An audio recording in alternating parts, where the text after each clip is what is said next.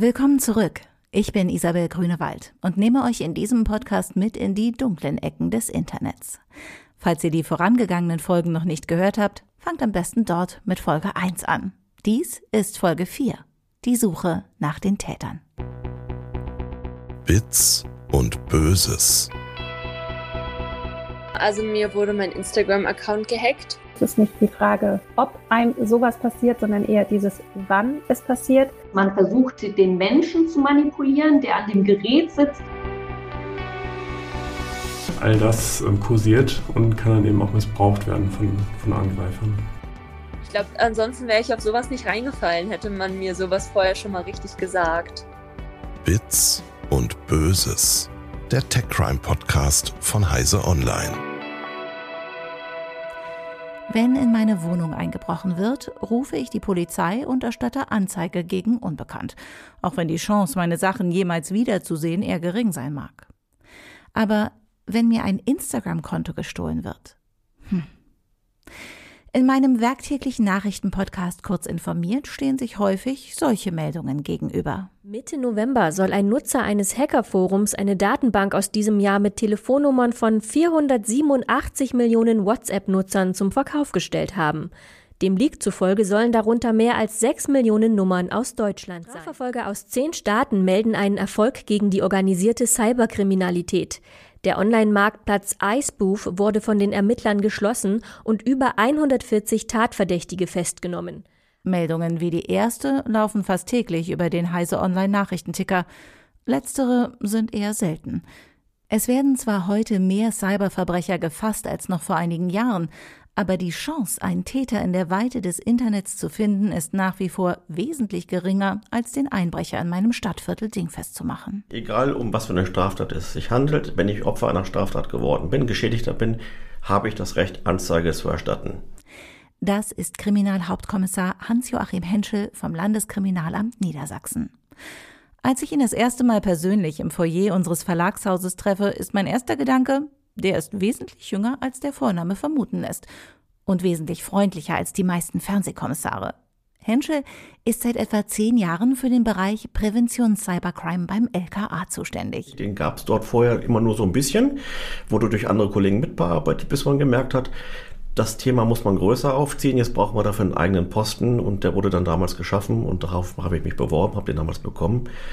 Und Hintergrundgeschichte von mir war, ich komme eigentlich noch aus dem Betrugsbereich, in dem Bereich halt äh, ja, Internetkriminalität und hatte dann halt viele Jahre dort vorher ermittelt und dementsprechend konnte ich die Kenntnisse mitbringen. Henschel liebt seinen Job, weil er nicht eintönig ist. Die Täter lassen sich ständig neue Maschen einfallen und seine Aufgabe ist es, diese so schnell wie möglich bekannt zu machen, damit weniger Menschen darauf hineinfallen. Und Prävention sei einfach eine ganz andere Art der Polizeiarbeit, bei der man mit vielen netten Menschen zu tun hat. Vielleicht wirkt er auch deswegen fröhlicher als die Tatortkommissare. Das heißt, es ist was anderes als vielleicht die normale Polizei, die man vielleicht so kennt. Oh, man wird angehalten, man muss irgendwo Ausweise vorzeigen, man muss eine Strafe zahlen, weil man irgendwo zu schnell gefahren ist. Und so hat man eine positive Möglichkeit, mal was zurückzugeben, mit guten Ratschlägen den Leuten zu helfen und zu sagen, hier schaut mal, so könnt ihr euch vor Straftaten schützen. Und das kommt eigentlich sehr gut an. Kriminalhauptkommissar Henschel hat in den letzten Jahren schon viele Betrugsmaschen kommen und gehen sehen. Die absolut beliebteste ist aber genau die Art von Phishing-Mail, der auch unsere olympische Schwimmerin zum Opfer gefallen ist. Die war eine Zeit lang sehr beliebt, dann ist sie ein bisschen abgehebt und plötzlich kam sie enorm mit Varianten wieder, wie man sich die gar nicht vorstellen kann. Die wurden richtig, richtig gut inzwischen. Das heißt also, die typischen Mails von damals mit Sprachfehlern, mit Rechtschreibfehlern, Grammatikfehlern, die gibt's mittlerweile gar nicht mehr. Das heißt, äh, die Täter denken sich gute Texte aus, die sich wirklich sehr, sehr ordentlich lesen, die auch plausibel sind in dem ersten Lesen ähm, nahezu fehlerfrei. Ähm, die verwenden Logos der ganzen Unternehmen. Äh, möglicherweise werden Webseiten nachgebaut, die dem Original nahezu oder es gibt fast keinen Unterschied mehr. Und somit hat man das Gefühl, dass man dann doch irgendwie beim echten Support gelandet ist. Ein Grund, der mit dazu beiträgt, dass Phishing-Mails so ein erfolgreiches Comeback gefeiert haben, könnte sich in unserem Surfverhalten finden. Denn die meisten von uns nutzen das Smartphone, um schnell mal ein paar E-Mails zu checken, Infos zu googeln oder durch unsere Accounts zu scrollen. Da wird oben nur ein kleiner Bereich als äh, im Browser eingeblendet, wo äh, die URL steht, also die, die Webadresse steht. Und der Anfang sieht sehr echt aus, aber das eigentliche Falsche, was eigentlich zu den Tätern führt, das wird meistens irgendwo im rechten Bereich zu sehen sein, was man aber auf diesem kleinen Bildschirm eben nicht so sieht wie auf dem Computerbildschirm. Und somit vertraut man halt sehr viel halt seinem ersten Eindruck. Und das ist immer die große Gefahr und das nutzen die Täter natürlich aus. Darum empfiehlt der Experte, sich vor allem Zeit zu lassen. Also man darf nicht sofort klicken und irgendwie äh, handeln, indem man der Aufforderung, da irgendwas äh, zu verifizieren, sofort nachkommt. Also wenn man in der Regel aufgefordert wird, äh, sich zu verifizieren. Da ist ein Konto gesperrt, man müsste schnell handeln. Es wird versucht, künstlich Druck zu erzeugen durch die Täter. Ansonsten passiert was, das Konto, wie gesagt, wird gesperrt oder man hat irgendwelche Einbußen, man muss irgendwelche Gebühren nachzahlen oder es wird äußerst kompliziert, dann wieder was einzurichten. Äh, dann sollte man schon mal äh, wachsam werden und sagen, Moment mal, stimmt das wirklich? Druck erzeugen, damit wir nicht klar denken können. So kommen die Fischer an ihr Ziel. Unter Zeitdruck vergessen wir dann vielleicht, dass wir uns doch einfach nur direkt bei dem Dienst einloggen können, um zu sehen, was da los ist, ob die Mail tatsächlich von dort kam und ob unser Account wirklich in irgendeiner Weise bedroht ist. Wenn nun aber doch, trotz aller Vorsichtsmaßnahmen, meine Daten oder mein Account gestohlen werden, dann ist der Zeitpunkt gekommen, Anzeige zu erstatten. Wenn es euch so geht wie mir, habt ihr noch nie Anzeige erstattet. Ja, mir wurde auch schon mal ein Fahrrad geklaut, aber das war so alt, dass auch die Versicherung dafür nicht mehr viel hätte springen lassen, also habe ich mir den Stress erspart. Darum musste ich mir von Kriminalhauptkommissar Henschel erstmal erklären lassen, wie das überhaupt abläuft, wenn ich Anzeige erstatten will. Speziell gegen Unbekannt im Internet. Wo ich das mache, kann ich mir in der Regel eigentlich aussuchen. Ich kann jede Polizeidienststelle aussuchen. Ich kann auch die Online-Wachen äh, dazu auswählen. Viele Bundesländer verfügen mittlerweile über eine Online-Wache. Ähm, wer da genau nachgucken möchte, ob seine Polizei eine Online-Wache hat, es gibt die Adresse polizei.de. Dort drüber gibt es dann eine Verknüpfung zu den jeweiligen Online-Wachen. Äh, dann findet man halt, was weiß ich, in Niedersachsen die Online-Wache oder in Hessen oder sonst irgendwo.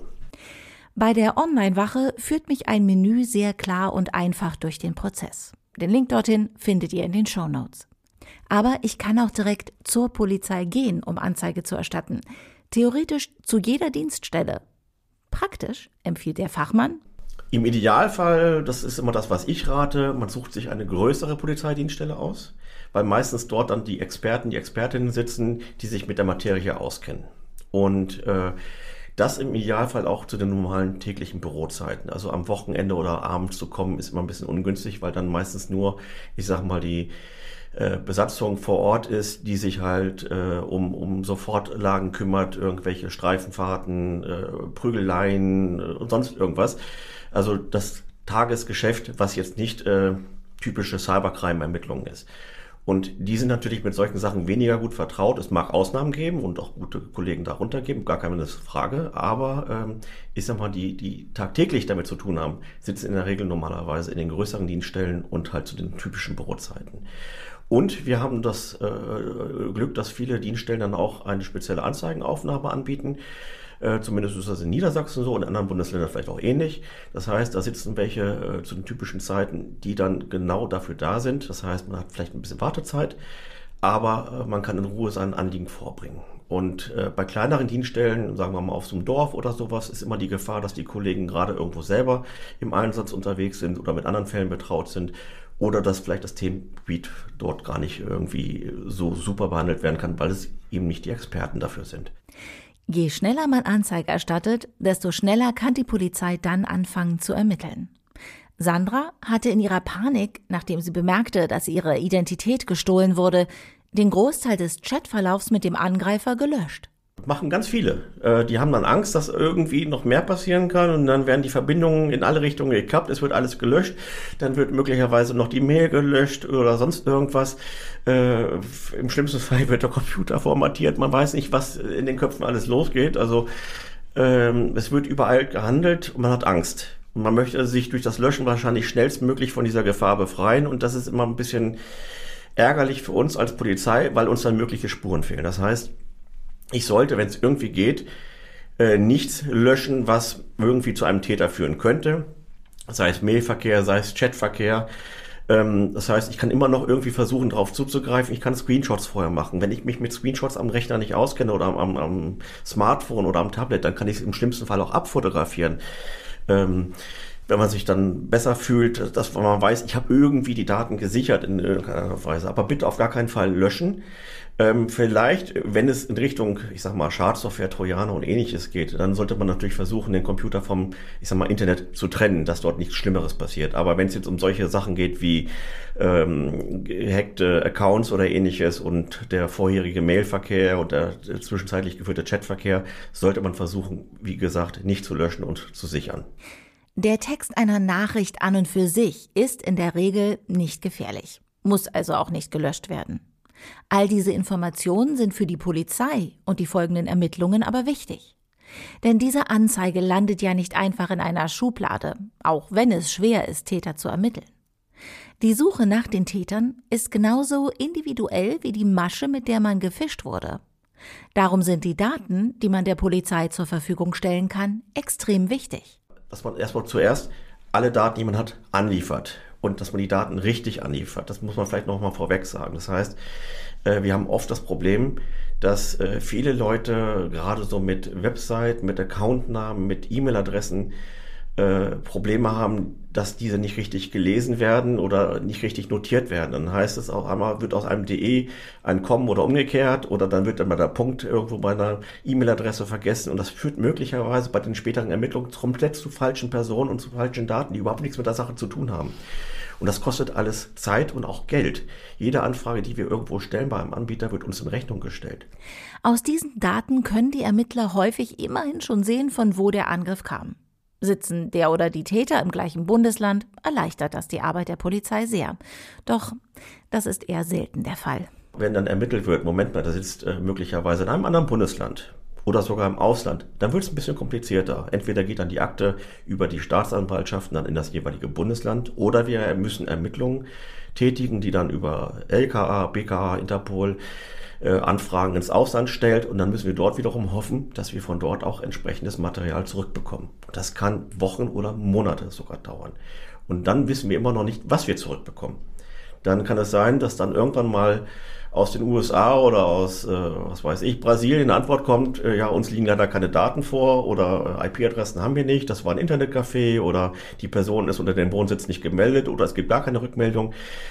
Äh, und das kann, wie gesagt, nach einigen Wochen oder Monaten erst passieren und somit muss man lange, lange warten. Und das ist natürlich für denjenigen, der Anzeige erstattet hat, äh, sehr, sehr ja, unüberschaubar leider. Und äh, man stellt sich das eben nicht vor, dass das so lange in der heutigen Zeit dauert.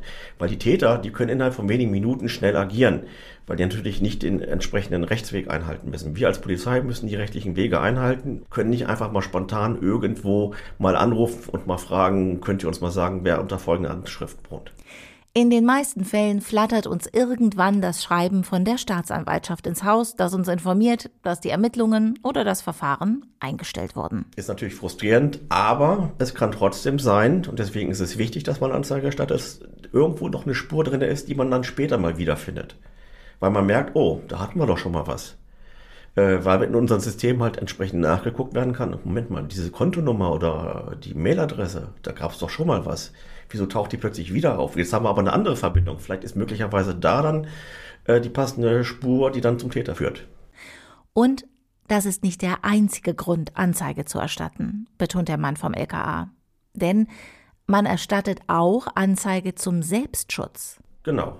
Das ist auch sehr, sehr wichtig. Also ich möchte natürlich damit zum Ausdruck geben, dass ich äh, geschädigte Opfer einer Straftat geworden bin. Und gerade wenn es um Identitätsdiebstahl geht, äh, wo dann möglicherweise ja sensible Daten von mir weiterverwendet werden können, um, was weiß ich, äh, ja, in eBay Kleinanzeigen irgendwas zu verkaufen, äh, machen das die Täter, die senden dann möglicherweise einen Ausweis mit, den sie halt von irgendjemanden bekommen haben, der dummerweise seinen Ausweis mal mitgeschickt hat als äh, eingescannte Datei, um sich dann gegenüber jemand anderen als seriös zu zeigen. Somit kann man zumindest sagen, Moment mal, hier, ich habe damals bei dem und dem Fall, da habe ich aus Versehen natürlich auch meinen Ausweis hochgeladen. Ich habe dort einen Gehaltsnachweis eingeschickt oder äh, Zulassungsbescheinigung für einen Fahrzeugverkauf habe ich mitgeschickt. und plötzlich tauchen diese Daten in anderen Ermittlungen, in anderen Fällen wieder auf und würden theoretisch zu mir zurückführen. Und somit kann ich sagen, Moment mal, ich habe damals selber diese Sache äh, leider äh, an die Täter übergeben. Ich bin selber geschädigt in der Sache. Und das erleichtert natürlich viel, viel Ärger später, wenn es dann um weitere Ermittlungen geht. Wenn wir an unseren Fall denken, dann hatten die Täter, die Sandras Instagram-Account gekapert hatten, auf jeden Fall danach ihre E-Mail-Adresse und ihre Handynummer. Wenn sie ihr Adressbuch mit dem Social-Media-Dienst synchronisiert hatte, dann hatten die Angreifer auch Zugriff auf die Kontaktdaten. Auch wenn die Erpresser am Ende kein Geld bekommen haben, dann können diese Daten allein schon eine Goldgrube für sie sein. Also klar, mit dem Adressbuch ähm, kann ich schon mehr anfangen, wenn ich einen Zusammenhang habe. Das heißt, ich kann mich als diese Person gegenüber einer anderen Person ausgeben. Das kann sein, indem ich schreibe, hallo, ich habe eine neue Mailadresse. Ähm, ich kann dann persönliche Daten von den Angeschriebenen später dann in Erfahrung bringen, weil die dann glauben, das bin ich, weil äh, wer soll mich denn sonst anschreiben, außer die Person, die mich erkennt. Ähm, es gibt jetzt äh, eine Masche, die ist jetzt seit, ich sag mal, anderthalb Jahren im Umlauf, seit Sommer 21 mit dem Messenger-Betrug. Da werden dann ja, Personen angeschrieben, äh, hallo Mama, Papa, ich habe ein neues Handy, mein altes ist kaputt, bitte lösch meine alte Nummer, ich habe auch eine neue Nummer, äh, bitte, äh, ich brauche dringend Hilfe bei einer Überweisung, auch mein Online-Banking ist inzwischen dadurch kaputt gegangen, kannst du Geld für mich überweisen? Und möglicherweise kann das auch so dazu führen, dass ich die Personen dann persönlich ansprechen kann. Ich weiß also, wer Mama, Papa sind.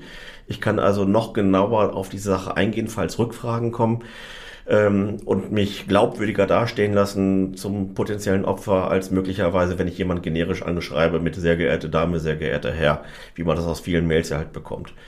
Und äh, wenn ich dann auch sehe, der ist dann, was weiß ich, äh, Kunde, weil ich dann möglicherweise auch auf irgendwelche Mails Zugriff gekriegt habe, durch irgendwelche Zufälle auch immer, weil ich das Mailkonto übernehmen konnte oder Warum auch immer. Und ich sehe, der ist Kunde bei irgendwelchen Anbietern wie Amazon oder Zalando und wie sie alle heißen. Äh, und kann möglicherweise auch gezieltes Phishing in diese Richtung fahren lassen. Das heißt also, ähm, dass ich auch nach einem halben Jahr möglicherweise an diesen Vorfall gar nicht mehr so richtig denke. Und dann überhaupt gar nicht diesen Verdacht schöpfe, dass das einen Zusammenhang haben könnte. Es kann Zusammenhang sein, es kann auch ein reiner Zufall sein. Sandra hatte uns erzählt, dass man ihr geraten hätte, keine Anzeige zu erstatten, weil das eh nicht viel bringen würde. Das ist aus Sicht des Ermittlers natürlich extrem unglücklich gelaufen. Klar kann es sein, dass solche ähm, Ermittlungen ins Leere führen. Das kann man nie vorher versprechen. Aber generell ist einfach nur zu sagen, es bringt nichts, ist ein bisschen ärgerlich natürlich und das sorgt dafür, dass dann in Zukunft die Personen auch eben nicht mehr zur Anzeigenerstattung kommen, weil sie das Gefühl haben, da passiert nichts. Doch, es passiert was aber vielleicht nicht sofort. Äh, dass die Ergebnisse vielleicht auch erst später, wenn man feststellt, ah, Moment mal, äh, bundesweit haben wir so und so viele Fälle, äh, und eine Dienststelle aus Sachsen-Anhalt oder sowas hat plötzlich aber einen Täter ermittelt, der dazu passt, im Vergleich zu einer Dienststelle aus Hamburg, die noch am Ermitteln ist oder ähnliches. Und man schließt sich dann kurz über entsprechende Wege, die wir haben als Polizei, um dann halt zu gucken, oh, wir kommen doch zu irgendwem. Deswegen ist es schon ganz wichtig, es anzuzeigen und natürlich dann auch daraus die Lehre zu ziehen und zu sagen, Mensch, vorsichtiger sein beim nächsten Mal, auch vorsichtiger mit den einigen Daten im Netz umgehen und nicht irgendwie leicht fertig auf irgendwas zu klicken, ohne es halt zu hinterfragen. Aber es ist halt wichtig, wie gesagt, das zu machen und wir profitieren zusätzlich noch davon, weil so erkennen wir auch möglicherweise neue Maschen, die im Umlauf sind. Neue Maschen, wie zum Beispiel der blaue Haken bei Instagram geht verloren, wenn man nicht schnell reagiert. Dadurch, dass Opfer dies der Polizei melden, können Menschen wie Kommissar Henschel in der Prävention ja erst Warnungen rausgeben und dann vielleicht andere davor schützen, dass sie auf die gleiche Masche hereinfallen. Hans-Joachim Henschel wäre es natürlich am liebsten, wenn überhaupt niemand auf die Maschen der Betrüger im Internet hereinfallen würde. Oder es ihnen wenigstens nicht ganz so leicht machen würde. Denn wir teilen auf den unterschiedlichen Social-Media-Plattformen ganz arglos so viel von uns. Urlaubsbilder, dank derer Hinz und Kunz und jeder Dieb weiß, dass unsere Wohnung gerade leer steht. Bilder von unseren Kindern, Eltern, Tanten, Onkel, Freunden, damit jeder Erpresser gleich weiß, wo unser Wunderpunkt liegen könnte. Jemand wie Sandra hat aber kaum eine andere Wahl, als sich und ihren Sport auf Instagram oder Facebook darzustellen. Da rät Henschel dann, vielleicht sogar die Hilfe von Experten in Anspruch zu nehmen. Dass man vorher mal sich selber mal äh, guckt, wo bin ich überall schon im Netz unterwegs? Was kann ich da möglicherweise äh, löschen oder was kann ich möglicherweise machen, wenn ich merke, oh, von meinem Account gibt es mehrere Fake-Accounts zeitgleich. Und das ist ja keine Seltenheit, gerade so bei Personen, die in der Öffentlichkeit stehen. Die haben ja tatsächlich das Problem, dass sich gegenüber den Fans halt äh, diese Täter immer wieder als ja diese Promis oder sowas ausgeben und dann möglicherweise um Hilfe bitten oder irgendwelche Daten versuchen zu entlocken und äh, ich sag mal, die Fans steigen drauf ein und glauben, das ist dann der echte Account, weil sie dann den richtigen Account möglicherweise übersehen haben in dem Moment. Und da muss man natürlich auch entsprechend dann auch rechtlich gegen vorgehen und auch dann wiederum Anzeige erstatten, notfalls äh, Rechtshilfe suchen, die sich da mit der Materie auskennt. Also ein Anwalt oder sowas, der halt gerade im Bereich Interneturheberrecht und ähnliches äh, sehr gut sich auskennt, um halt gegen solche Täter vorzugehen, selbst wenn die irgendwo im Ausland sitzen. Aber man sollte zumindest dagegen vorgehen und gucken, dass man ja äh, sich ein bisschen absichert.